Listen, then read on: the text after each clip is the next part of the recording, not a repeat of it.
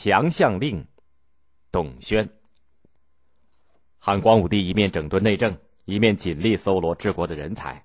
他记起了以前在太学里读书的时候，有一个要好的同学，叫做严光，又叫严子陵，想请他来辅佐朝政。可是严光呢，隐居了，一时找不到。汉光武帝就把严光的长相详详细细的说给华工听，让华工把画像分送到各个郡县去找。不久呢，就找到了。汉光武帝要拜他为谏议大夫，但是严光没有接受。他一心想回到家乡富春山，也就是现在的浙江严陵山去种地钓鱼。据说他在富春江的江边堆了个台，先来常在那里钓鱼，后人称严子陵钓台。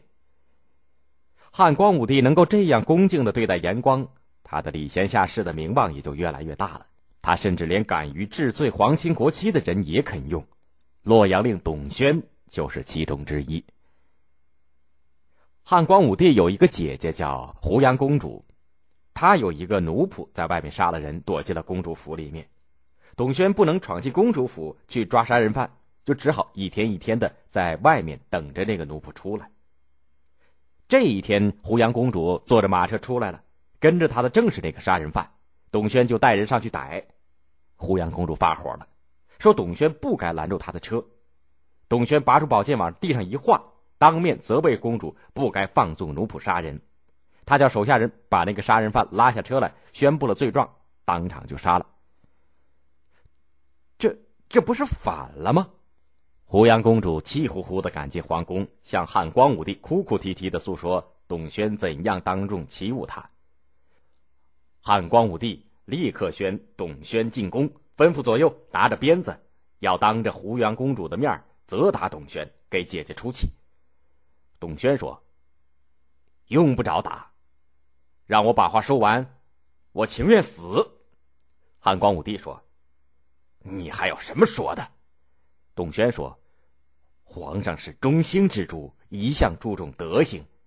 如今皇上让公主放纵奴仆杀人，怎么还能治理天下呢？用不着打我，我自杀就是了。”说着，就挺着脑袋向柱子上撞，撞得头破血流。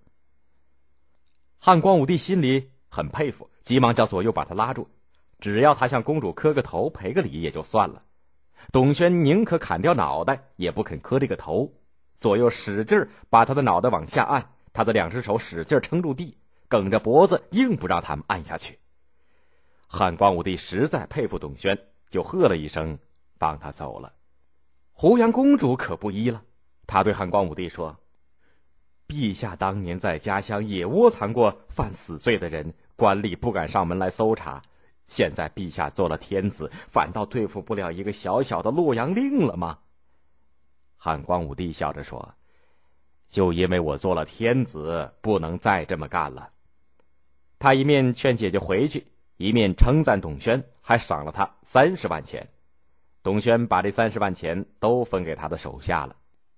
董宣不怕皇亲国戚、豪门贵族对汉光武帝有好处，但是他的威望呢，也震动了整个京师。从此以后，人们都称他为强项令。意思就是说，脖子硬的那个洛阳令。汉光武帝尊重人才还有一个例子。有一天，汉光武帝带着人马出城去打猎，回来天早就黑了，他们就来到了东门外，城门已经关得严严实实的。士兵们叫看门的赶紧把门打开。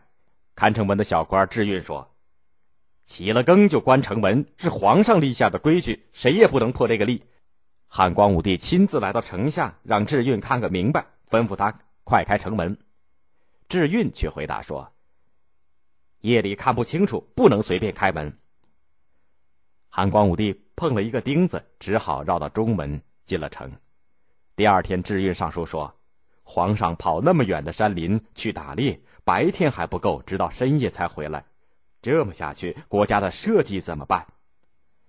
汉光武帝觉得他讲的有理，就赏了他一百匹布，倒是把那个管中门的官员降了级。汉光武帝在位三十三年，公元五十七年病死，终年六十三岁。太子刘庄即位，他就是汉明帝。